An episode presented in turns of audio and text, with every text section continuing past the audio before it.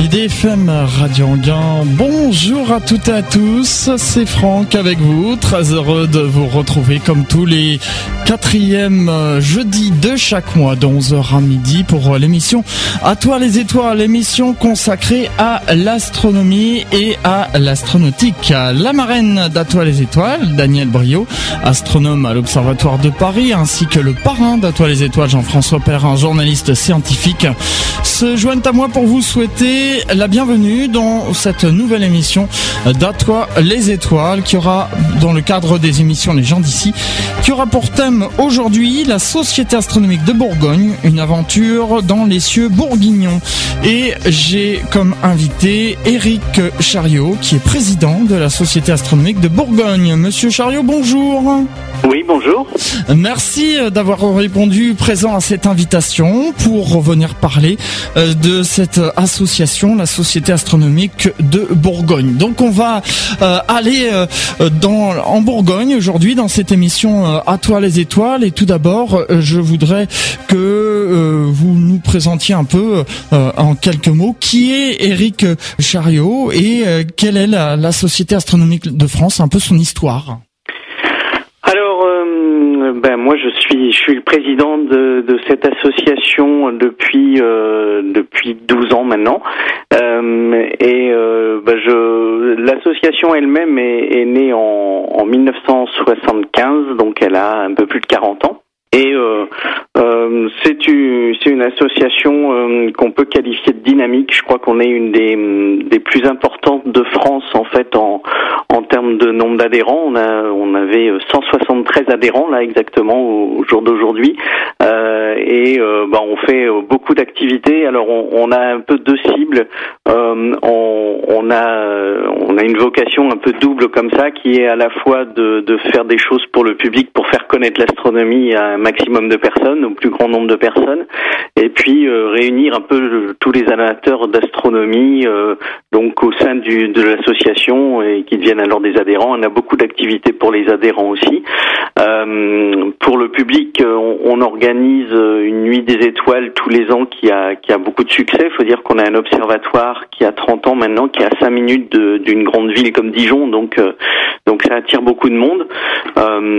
les, les les soirs où il fait beau euh, pour une nuit des étoiles, on peut accueillir euh, jusqu'à 3000 personnes à peu près. Et, les, et quand il fait moins beau, comme on a eu le, cas l'an dernier, on peut avoir quand même 500 personnes. Alors c'était assez original puisqu'on avait 500 euh, personnes qui restaient là à nos conférences sous la pluie. Donc c'est la première fois que je vois des gens rester sous un parapluie pour assister à une conférence d'astronomie. Donc c'est plutôt de bonnes choses. Et il y a un engouement certain ici à Dijon pour pour l'astronomie qui est sans doute dû aussi au, dynamisme de, de, de, nos bénévoles pour euh, pour organiser tout un tas de choses en direction du public. Donc on a des conférences aussi tous les mois, on a on ouvre notre observatoire, donc euh, on est en pleine expansion en fait, on va dire. Vous avez fait donc euh, une présentation un peu rapide de la Société astronomique de France. On va en, revenir plus en détail. Euh, Société astronomique de Bourgogne, pardon. On va y revenir plus en détail. Vous avez dit que cette association a été créée euh, il y a 40 ans. Alors comment a-t-elle été créée? Qui a eu l'idée? Qui est le fondateur? Alors ça c'est une question intéressante parce que ça nous ramène à une histoire qui date de deux siècles. Euh, en fait, il y a eu euh, euh, une société savante à Dijon qui s'appelle l'Académie des sciences, arts et belles lettres, euh, qui avait créé un observatoire en haut de la principale tour de Dijon en 1781, je crois, et avec un télescope fourni à l'époque par, par, William Herschel notamment, et donc cette société savante a vécu, a créé une une commission d'astronomie vraiment 1920. Et c'est au sein de cette commission d'astronomie que plusieurs membres de l'Académie des sciences, arts et belles lettres se sont dit en 1975 euh, qu'il serait intéressant de créer une association d'astronomie, donc un peu d'astronomie populaire à l'image de la Société astronomique de France. Ça que vous avez fait le petit lapsus, mais voilà, la Société astronomique de Bourgogne s'est clairement euh, se constituée un peu sur le modèle de, défendu par la Société astronomique de France et, Camille Flammarion, on va dire. Hein.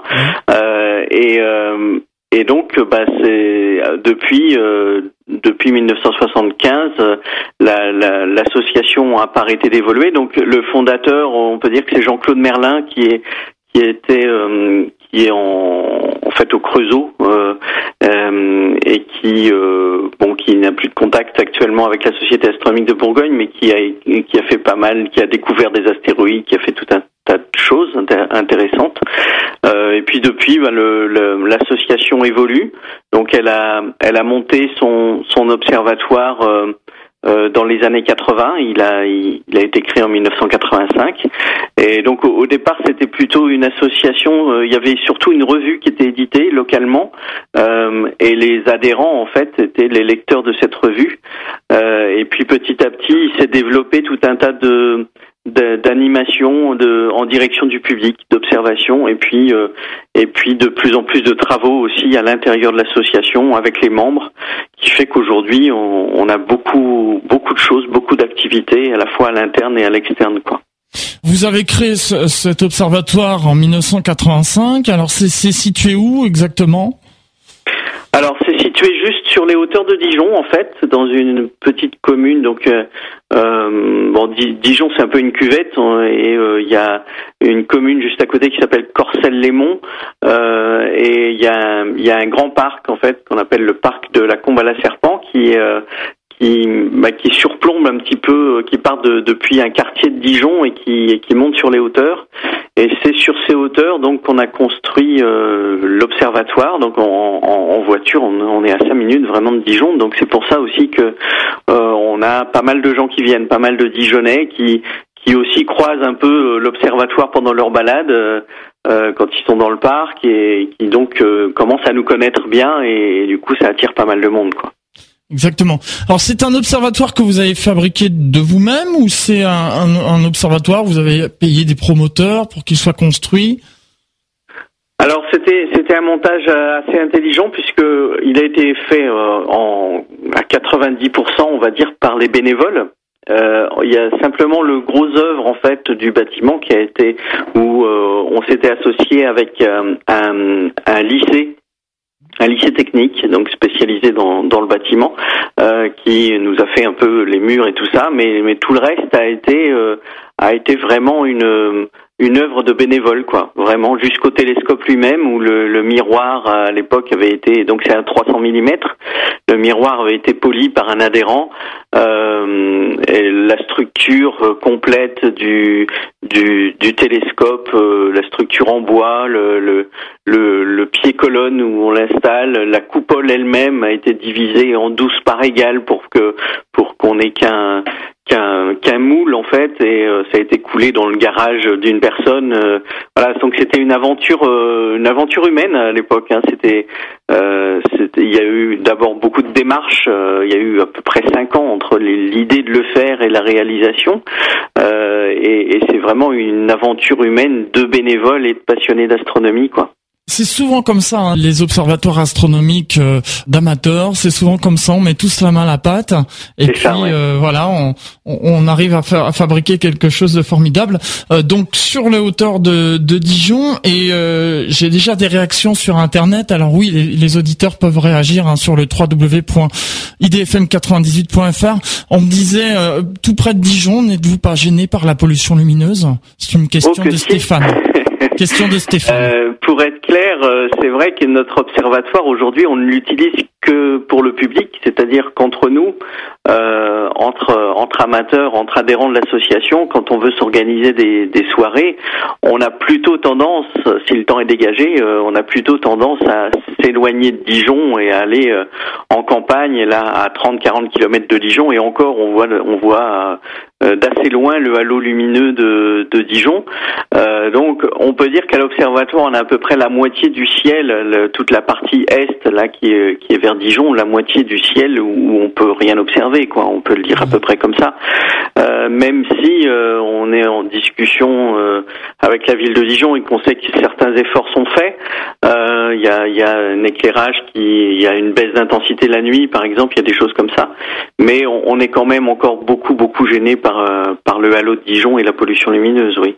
La pollution lumineuse, donc c'est les lampadaires qui provoquent donc un halo lumineux, comme vous dites, et qui, entre parenthèses, éteint les étoiles les plus faibles. Hein.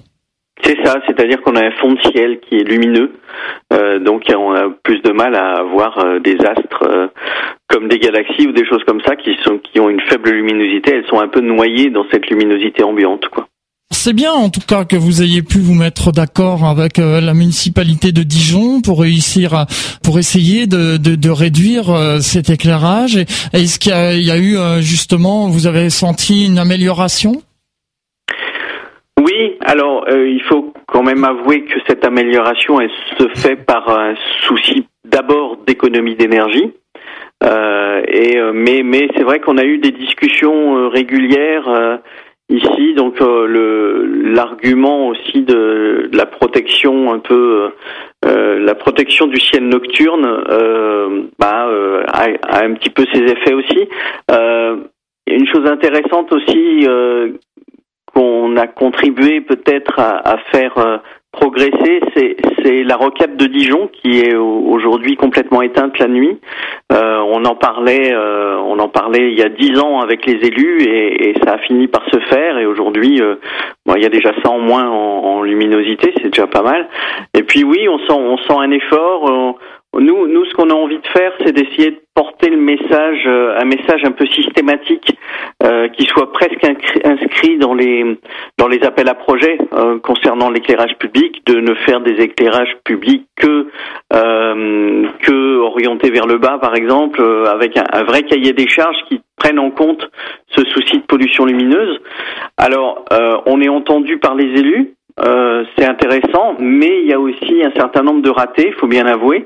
Euh, récemment, on a eu à Dijon un, un tramway qui s'est qui s'est fait. Donc l'éclairage du tramway lui-même est bien fait, euh, il faut faut l'avouer.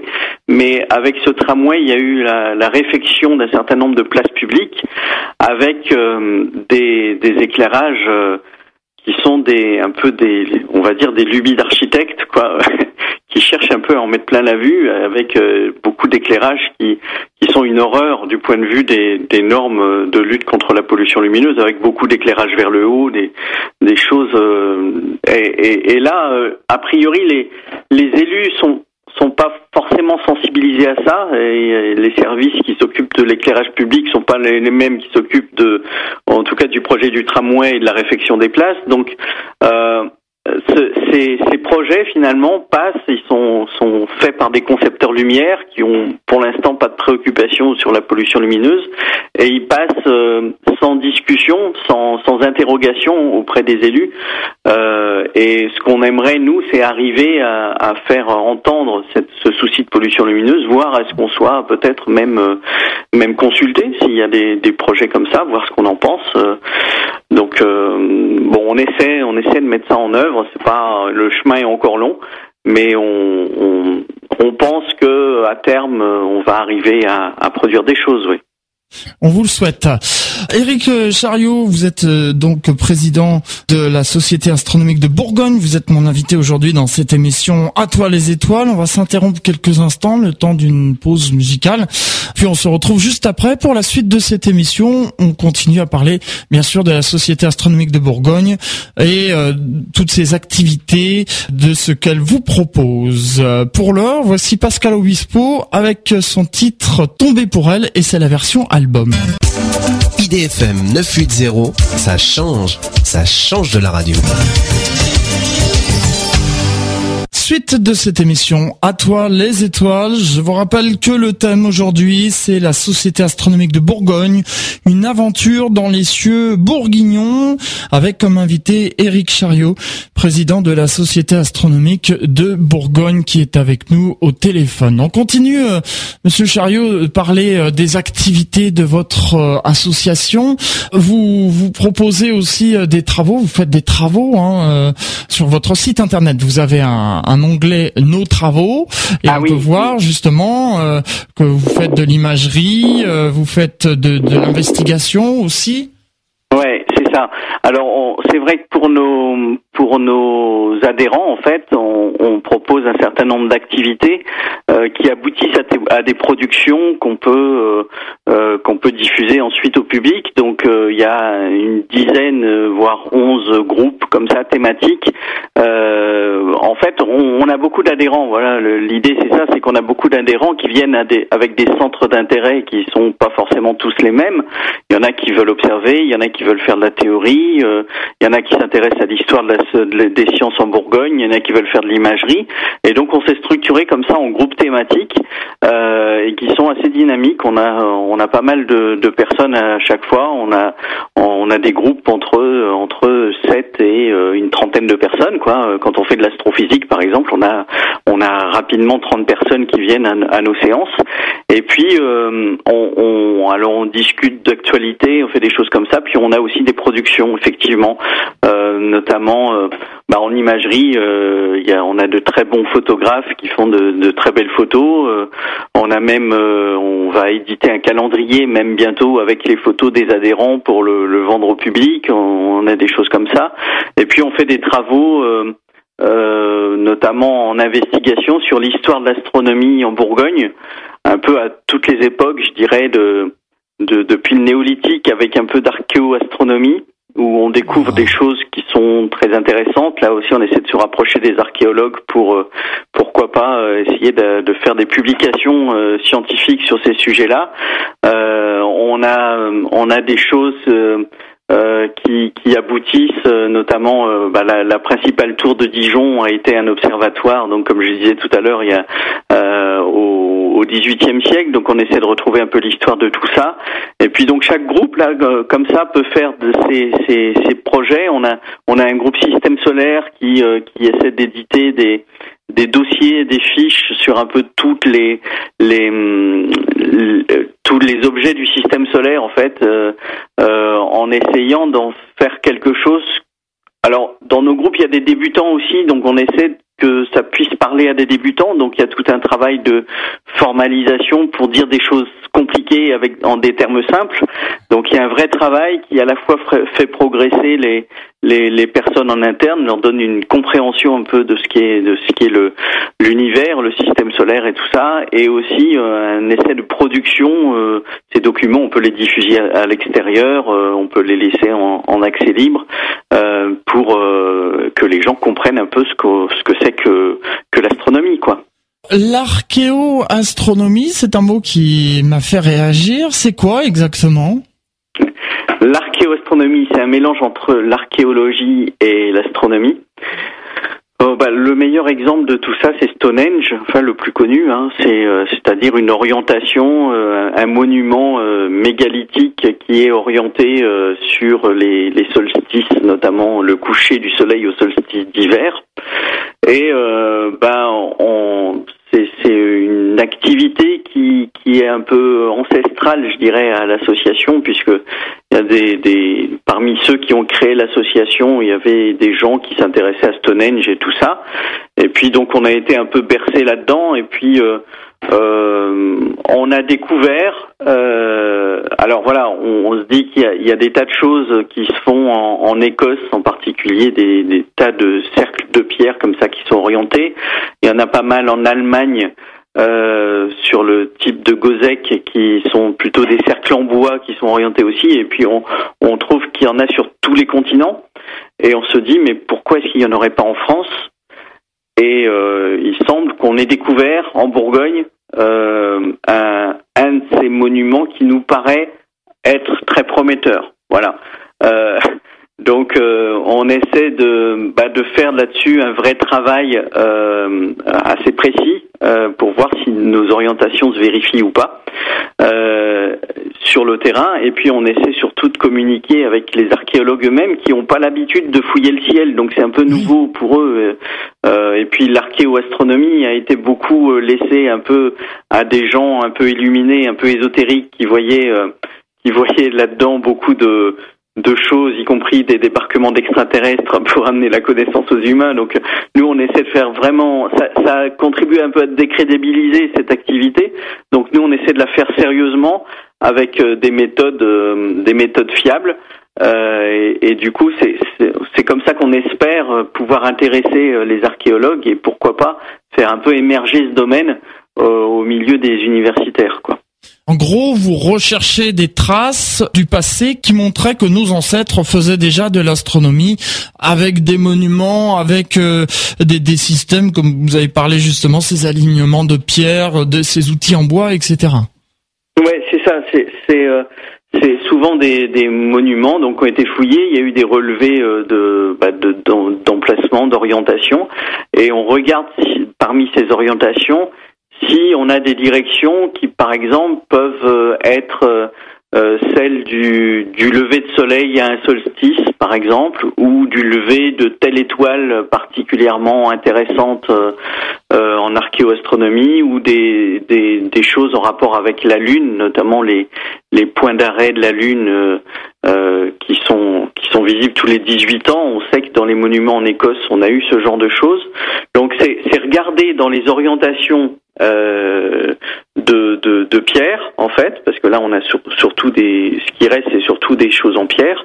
Euh, si euh, c'est orienté par hasard sur des levées et des couchers d'astres qui peuvent être le Soleil, des étoiles brillantes ou des conditions particulières de la Lune. Voilà, en gros c'est ça fort intéressant. Euh, ben, vous me donnez envie de.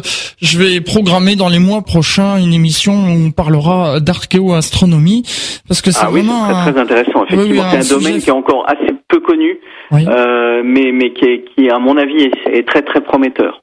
On peut déjà annoncer aux auditeurs dans les prochains mois, deuxième semestre euh, de l'année 2016, plus vers la fin de l'année, je pense, on aura une émission sur euh, l'archéoastronomie. On vous en reparlera bien sûr. On continue euh, donc sur cette découverte de la Société astronomique de Bourgogne. Vous avez parlé justement du public, vous accueillez du public, vous faites beaucoup de, de choses pour le public. Oui, alors euh, là, encore, c'est en plein développement. On est on est surpris euh, cette année. Euh, c'est-à-dire qu'on a tous les mois, on a un cycle de conférences qu'on organise tous les mois. tout est à entrée gratuite dans ce qu'on fait, donc et, le public et on le sent de plus en plus intéressé. Pour tout dire, on a une salle qui contient 180 euh, personnes normalement. Euh, il y a, y a deux trois ans, euh, l'affluence était autour de 100 personnes à peu près à chaque conférence. Là, on est plutôt vers 130 à 150 personnes quoi à chaque conférence.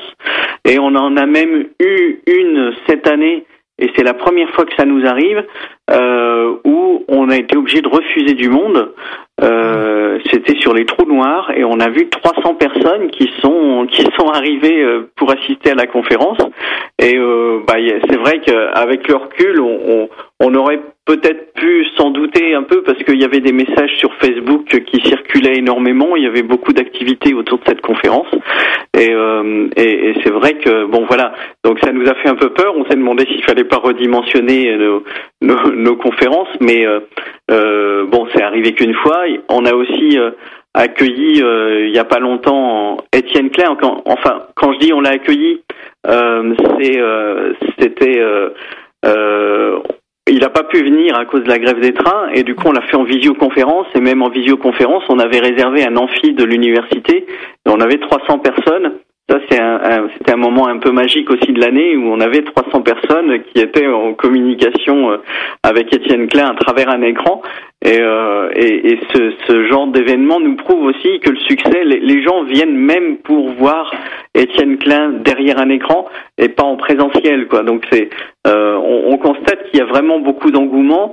Euh, on a aussi nos, nos, nos, observations publiques. On ouvre l'observatoire une fois par mois pour le public. Bon, là, euh, faut bien avouer qu'on est lié euh, aux contraintes de météo et que on a eu cette année euh, beaucoup de problèmes euh, de météo et qu'on a, on a eu à peu près du mauvais temps à chaque fois. Mais et pas seulement en Bourgogne, hein, je vous rassure. Pas il n'y a pas qu'en Bourgogne, j'imagine, ouais. Euh, mais euh, il y a aussi bah, notre, notre plus grand événement de l'année, c'est bien sûr la, la, nuit des étoiles. Hein. Je vous disais tout à l'heure quand, quand on a des, des belles soirées avec un temps parfait comme il peut y avoir aujourd'hui. Par exemple, si on faisait une nuit des étoiles ce soir, je pense qu'on aurait on aurait nos, nos 3000 personnes. Donc on l'organise sur deux soirs et ça peut être deux soirs à 3000 personnes si les oh, conditions météo sont bonnes et même si les conditions météo sont pas bonnes, ben on constate maintenant que les gens viennent quoi qu'il arrive. Il y a, y, a, y a, une espèce de, ouais, de pratiquement de, de folie furieuse à venir faire d'astronomie, ce qui est quand même très très agréable pour nous, quoi. 3000 personnes sur... alors deux, fois 3000, c'est énorme oui, c'est énorme. Ah, oui, énorme. Je, je, crois qu'on est un des sites les plus fréquentés de France pour la nuit des étoiles. Euh, mais, mais voilà, ça, ça s'explique aussi par par le, la proximité de Dijon, hein, ou, euh, par le, la, et je pense aussi par la communication, un peu le dynamisme qu'on a dans la ville où on essaie, on est, je pense, de plus en plus connu et on essaie de, de, de faire venir. On a un discours toujours très simple. Hein, on essaie, on vulgarise beaucoup, on, on essaie vraiment de, de toujours repenser notre discours pour qu'il soit accessible au plus grand nombre. Et euh, je pense que c'est un peu ça notre caractéristique, c'est vraiment de s'adresser à un public le plus large possible, quoi. Vous avez aussi du matériel, on va en parler dans un instant. Vous avez euh, d'ailleurs retrouvé euh, une lunette astronomique. On va en parler juste après le titre de Richard Gottener avec le titre Chippy. Restez avec nous, à toi les étoiles, continue.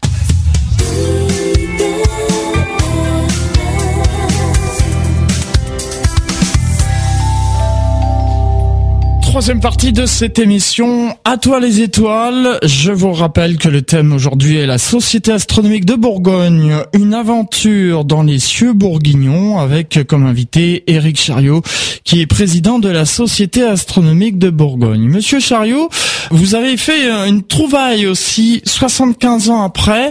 La SAB, qu'on appelle donc la Société astronomique de Bourgogne, a retrouvé une lunette de, de ce, fameux observatoire de la Tour dont on parlait tout à l'heure.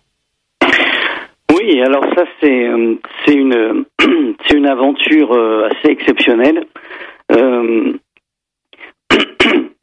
c'est vrai que en fait, on faisait des études depuis un certain temps euh, sur euh, le, passé de, de, cet observatoire, donc qui était en haut de la tour, euh, la principale tour de Dijon, et et puis on, on, voulait retrouver, on était sur la piste d'un des joyaux de, de cette tour, qui était le le télescope de William Herschel, donc qui a été en fait euh, le, le, seul en France à, avoir été livré euh, par William Herschel, donc c'était quelque chose de précieux. Et puis euh, tous ces instruments, donc y compris la, lunette qu'on a retrouvée et le télescope d'Herschel, ont disparu en fait de l'observatoire de la Tour, donc en 1940. Euh, et euh, la thèse qui prévalait jusqu'ici, c'était qu'ils avaient été euh, réquisitionnés par par l'occupant. et il se trouve que bah, au mois d'octobre dernier, on a un message d'un passionné d'instruments anciens sur notre page Facebook qui qui découvre dans, chez un brocanteur en fait une lunette avec un autocollant de l'Académie des sciences, euh, arts et belles lettres, donc un tampon euh, sur le sur le la caisse, euh, euh l'Académie des sciences, arts et belles lettres de Dijon, euh, et il nous demande du coup si si on connaît cet instrument et si si il fait, enfin si on si on s'il appartient à Dijon quoi. Donc déjà, c'est faut saluer le, ce, ce geste-là parce que c'est vraiment très très sympa de sa part de nous avoir alerté sur euh, sur un objet euh, estampillé Dijon comme ça. Et, euh, et en fait, cet instrument, donc qui est une lunette Mela de, de, de 1920 à peu près, en fait apparaissait dans notre inventaire à nous, dans l'inventaire qu'on a récupéré, des objets qui avaient disparu de l'observatoire.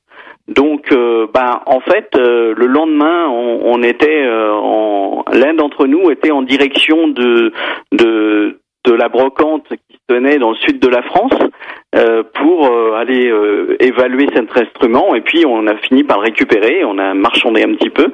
Et donc on a retrouvé une pièce qui avait disparu effectivement depuis 75 ans.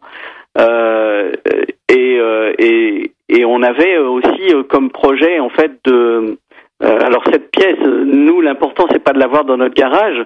L'idée c'est euh, qu'on avait déjà en tête depuis quelque temps, c'est de refaire une salle d'astronomie en haut de cette tour et pourquoi pas de faire observer le public avec avec cet instrument ancien. Euh, donc c'est déjà une grosse découverte parce que c'était l'instrument principal à l'époque, entre 1920 et 1940, de l'observatoire de la tour Philippe Lebon ici à Dijon.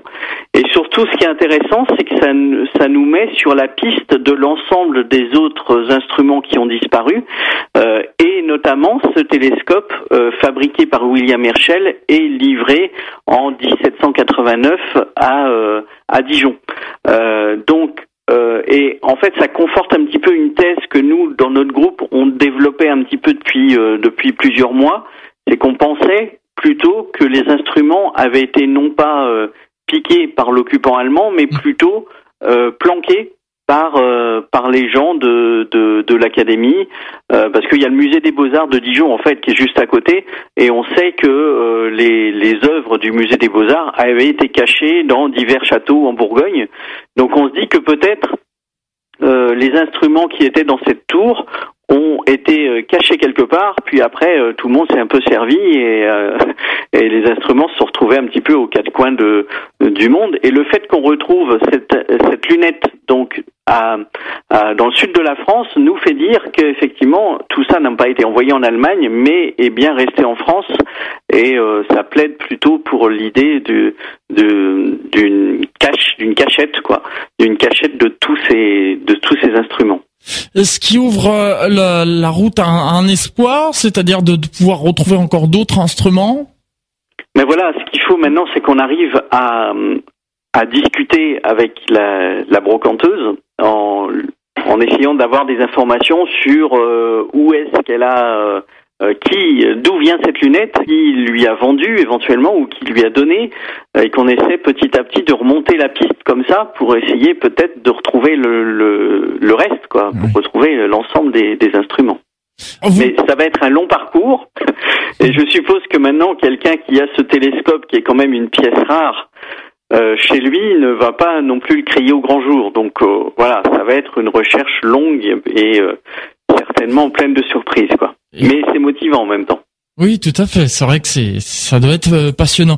Vous disiez que vous l'installeriez euh, en haut d'une tour. Vous, vous parlez de la, sur votre observatoire qui se trouve à proximité de Dijon ou alors le, la, la, tour Philippe le Bon qui est qui est la principale euh, tour euh, donc c'est une tour médiévale hein, construite euh, sous le duc Philippe le Bon à l'époque c'est elle qui servait d'observatoire donc elle est en plein centre-ville elle servait d'observatoire avant jusqu'en 1940 quoi bon nous notre observatoire il est à l'extérieur de Dijon maintenant mais ce qu'on voudrait c'est de, recréer dans cette tour cette tour se visite hein, c'est un point de vue assez prisé des Dijonnais et des touristes pour avoir une, vue étendue sur la ville de Dijon. On monte à la tour Philippe le Bon, un peu comme on monte sur la tour Eiffel, quoi. Euh, euh, et, donc on a un point de vue là-haut, mais il y a des salles qui sont sous la terrasse, sous le, point culminant de, la tour, qui étaient euh, réservées à l'astronomie, du coup, jusqu'en 1940. Il y a notamment à l'intérieur d'une de ces salles une superbe méridienne qui est toujours en fonction, qui a été rénovée à l'époque par des adhérents de la Société astronomique de Bourgogne. Et ces salles sont inoccupées aujourd'hui. Et, euh, on essaie de, monter un projet euh, avec la ville pour pouvoir euh, organiser des visites euh, qui soient, qui puissent à la fois visiter cette tour, donc où on exposerait euh, des instruments anciens, puisqu'on en a euh, quelques autres qui sont euh, qui sont notamment à l'université en ce moment, qui ont servi dans cet observatoire. on a des petits télescopes, on a des choses comme ça, on a des cartes de cercle, et, on, on voudrait les exposer, en refaire une salle d'astronomie ancienne quelque part, la faire visiter voir le fonctionnement de cette méridienne puisqu'elle marche toujours et euh, faire à la fois des, des, des, des, séances sur le midi où on puisse voir le, le, le fonctionnement de la méridienne et des séances, euh, je dirais, nocturnes où en même temps on puisse monter sur la tour et installer un instrument ancien et faire faire un petit peu d'astronomie avec un instrument ancien. faire une observation tout en haut de la tour Philippe Lebon comme ça. Je pense que ce serait assez génial pour pour les Dijonais et pour les touristes. Alors évidemment, on va pas aller observer euh, des galaxies, mais je pense que du sur du planétaire ou sur de la Lune, même avec la pollution lumineuse qu'il y a dans Dijon actuellement, euh, on peut arriver à faire de de jolies observations quoi. Euh, c'est pas non plus les observations de la meilleure qualité qu'on puisse imaginer, mais je pense qu'il y a, un intérêt un peu, il y a, y a, une ambiance un petit peu magique qu'on peut créer autour de ça, qui je pense pourrait intéresser euh, pas mal de monde quoi. Je vois que vous fourmiliez d'idées en tout cas à la société. C'est bien le problème. c'est bien le problème, mais on, fourmille d'idées, mais c'est vrai qu'on a aussi euh, pas mal de, de gens qui sont qui sont motivés dans l'association et qui font un boulot, c'est vrai, exceptionnel. Quoi, on est aujourd'hui que des bénévoles euh, et on fait un, un, boulot quand même assez euh, conséquent, quoi. Et on donnera euh, les coordonnées de votre association euh, en, fin d'émission, puisque bon, on est une radio qui émet sur l'île de France, mais on peut nous écouter partout ailleurs dans le monde grâce à Internet. Donc, s'il y a des des Dijonais ou euh, des Bourguignons qui nous écoutent et qui souhaitent rejoindre votre association, vous aurez les, les coordonnées tout à l'heure en, fin d'émission.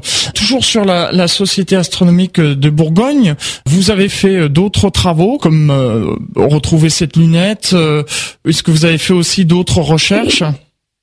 Alors, c'est vrai que c'est, on parle beaucoup de notre groupe euh, qu'on a appelé Investigation, qui s'occupe d'histoire de l'astronomie euh, en Bourgogne comme ça, euh, et et, et ça, ça intéresse beaucoup les, les gens et les adhérents qui viennent nous voir, à tel point qu'on s'est fait en fait cinq sous-groupes, ah donc sur l'histoire de l'astronomie comme ça. Donc on commence avec l'archéoastro dont je parlais tout à l'heure. Oui on poursuit avec euh, avec euh, quelque chose qui ressemble aussi un peu à de l'archéoastronomie, mais c'est plutôt sur la symbolique des objets, la symbolique euh, des objets, notamment chez les Gaulois, où on a l'impression de voir certaines thématiques astronomiques sur des pièces de monnaie, sur des objets donc trouvé en Bourgogne ou ailleurs d'ailleurs, parce qu'on est obligé d'aller voir ailleurs aussi pour euh, faire ces interprétations.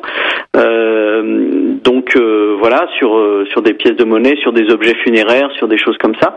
on pense qu'il y a une thématique astronomique très forte, et là on développe des choses qui nous paraissent aussi assez inédites et qui sont franchement super intéressantes. Et je pense pas hallucine. Voilà, c'est toujours risqué de faire des interprétations comme ça, mais je pense que on essaie de, bétonner un petit peu nos travaux quand même. On essaie de faire des choses assez sérieusement. Euh, donc ça, ça fait déjà deux groupes. On en a un sur le Moyen Âge aussi.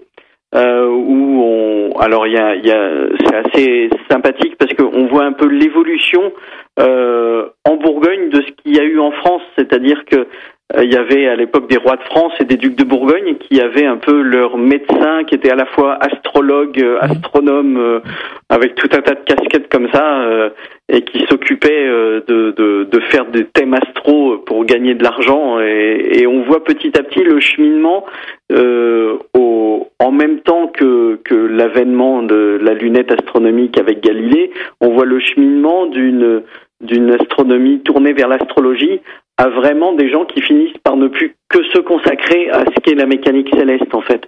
Euh, donc on, voit un peu ce passage à travers divers euh, astronomes bourguignons en fait, et, c'est aussi une phase très intéressante.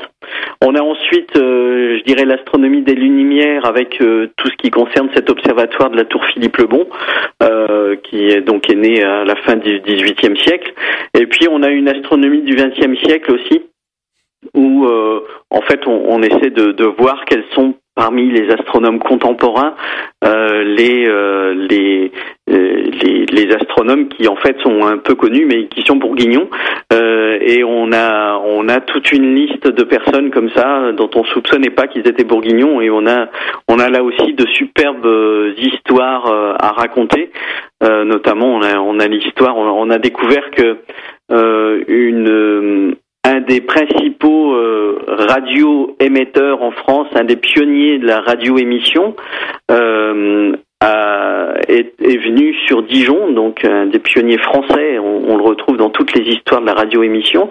Et, à Dijon, en fait, il s'est fait installer une coupole sur sa maison. Il s'est consacré après à l'astronomie. Et on est en train de, retrouver l'histoire de, ce personnage qui est vraiment euh, très touchante, en fait. Et euh, une photo avec une coupole en plein milieu de la ville de Dijon, c'est quand même assez savoureux. Et puis et puis on, on, on est en train d'étudier un peu le, le, parcours de cette personne, euh, parcours qui se finit tragiquement puisqu'il était, il est mort en déportation et qui est euh, un, un, euh, un, des personnages importants donc d'un autre domaine scientifique qui est la radioémission, mais qui faisait aussi beaucoup de travaux en astronomie. Et, euh, et, et, l'histoire est assez euh, est vraiment euh, vraiment touchante et on a envie de la, la diffuser aussi au public pour montrer un peu ce qu'on ce qu'on pouvait faire, le parcours d'un astronome en fait au XXe siècle quoi.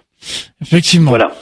Voilà, donc euh, pour euh, cette présentation de toutes les activités euh, de votre club, je disais tout à l'heure, votre observatoire est, en haut sur une colline, et moi je vous imagine bien en train de siffler sur la colline. En Ile-de-France, écoutez IDFM sur 98 FM. IDFM, toujours plus proche de vous. Et vous pouvez aussi l'écouter partout ailleurs dans le monde sur les 3W idfm98.fr. Dernière partie de cette émission, à toi les étoiles. Je vous rappelle que le thème, c'est la Société astronomique de Bourgogne, une aventure dans les cieux bourguignons, avec comme invité Eric Chariot, qui est le président de la Société astronomique de Bourgogne. Il nous reste peu de temps, monsieur Chariot. Euh, je voulais réagir euh, par rapport à, votre site internet. On va donner euh, l'adresse tout à l'heure. Je vois que vous réagissez notamment à, à l'actualité. Et c'est vrai qu'il y a un, buzz avec un, jeune Québécois de 15 ans qui aurait découvert des cités mayas. Oui, alors ça effectivement c'est quelque chose qui euh, euh, bah, c'est de l'archéoastronomie, mais c'est quelque chose qui nous fait une très mauvaise publicité du coup et qu'on contribue à, à, dire que ce que ce domaine n'est pas sérieux. Voilà, c'est ça.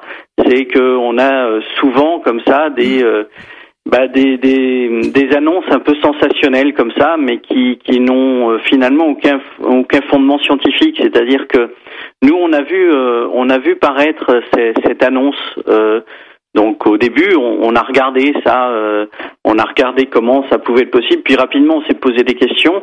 Et on a d'abord cherché, c'est un peu un réflexe maintenant chez nous, s'il y avait une publication scientifique associée à ça. Alors il y a eu un très fort emballement médiatique, tout le monde en a parlé, tous les médias en ont parlé parce que c'est euh, voilà, c'est le mythe un peu du petit génie qui à 15 ans découvre des choses que les, les scientifiques, euh, ces pauvres ces pauvres personnes aveugles n'ont jamais découvert. donc euh, voilà, c'est le genre de sensationnel qui intéresse beaucoup les médias et qui malheureusement euh, euh, donne une mauvaise image. Après, nous, en tant qu'archéo-astronomes, qui allons voir après les archéologues pour essayer de les, faire réagir sur ce qu'on peut découvrir, bah du coup ils nous regardent avec un drôle d'œil en disant est-ce que c'est pas encore des hurluberlus qui vont nous pondre quelque chose sorti de nulle part comme ça? Donc ce, effectivement il y avait aucune aucune euh, euh, aucun travail scientifique qui était qui était fait avec cette euh, ce travail du jeune québécois. Euh, et, et c'était surtout bah, un peu voilà un travail fait par un élève dans son coin euh, et qui et alors je vous presse un petit peu excusez-moi parce que vérification derrière c'est ça qui est un peu dommage quoi. Oui. Donc il y a, je vous presse un petit peu parce que le temps passe. donc en fait il y a, il y a eu aucune preuve en fait de, de, de ça quoi de non, non. Il y a d'ailleurs les. Bah, il y a d'abord eu l'emballement médiatique, mais à peu près 24 à 48 heures plus tard, euh, on a pensé à donner la parole à des scientifiques, à des archéologues, euh, qui euh, effectivement disaient qu'il n'y avait rien du tout de ce côté-là, que tout ça était une construction, finalement, une construction de la part de la, de la personne qui a voulu voir des constellations dans tout ça, mais mais oh, il n'y a rien, il y a rien de scientifique, il n'y a rien du tout de, de validé, quoi. Eh bien, je vous remercie Eric Chariot pour euh, cette précision. Je voudrais terminer en disant qu'il y a un, auditeur euh, qui m'a dit que sur votre site, il y avait euh, un, un ramel chèque spécial Société astronomique de Bourgogne qui était à hurler de rire. Donc voilà, je vous transmets le message. Merci en tout cas. Alors, rapidement, pour terminer, si on veut venir vous voir et si on habite dans la région où adhérer, alors quelles sont les coordonnées de votre association? Alors, euh, on a un site internet, donc le www.sab-astro.fr. Euh, on a une adresse internet, euh, une adresse mail avec sab, sab, sab-astro.fr encore. Sinon, on a des permanences à notre local euh, en, ville, donc tous les vendredis à 18h30. C'est au 79 euh, boulevard des Bourroches. Euh, et aussi, on a aussi un numéro de téléphone, le 03 80 36 44 13, qui atterrit directement sur mon portable. Donc même si on n'est pas au local, eh bien il y a toujours quelqu'un pour répondre. Donc il suffit de laisser un peu sonner. et sinon, bah, on, on, peut donner rendez-vous à la nuit des étoiles qu'on va organiser les 5 et 6 août sur l'Observatoire. Et puis, euh, puis après, on a pas mal d'infos pour nous retrouver euh, dans nos manifestations publiques sur le site internet. Quoi. Merci Eric Chariot pour cette participation à cette émission à toi les étoiles. Je vois que vous avez fait aussi un, un hommage à André Braïc et je voudrais dire la dernière émission d'À toi les étoiles, on n'a pas eu le temps de terminer, on a été pris par le temps, voilà. Et en tout cas, cette émission à toi les étoiles se termine dans un instant. La suite des programmes, on se retrouve au mois de juillet et vous savez, en été, eh bien l'émission à toi les étoiles se délocalise, donc on va pouvoir découvrir des lieux en dehors euh, d'Anguin-les-Bains. Soyez au rendez-vous le quatrième jeudi du mois de juillet. À bientôt.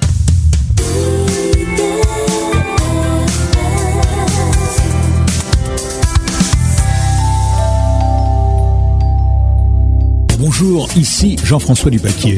Vous aimez IDFM, votre radio de proximité. Pour une contribution modique, rejoignez-nous en devenant membre bienfaiteur de notre association et participez à la grande aventure de la radio. Renseignements à IDFM, 26 bis rue de Mora, 95 880 Anguin-les-Bains ou 06 03 03 11 40. Ici Roberto Milesi. Rendez-vous pour un réveil en fanfare dès 6h15 sur IDFM Radio Anguin. Réveil en musique, votre petit déjeuner matinal, un concentré d'accordéon et de chansons. Je vous retrouve du lundi au samedi de 6h15 à 7h sur la première radio du Val d'Oise.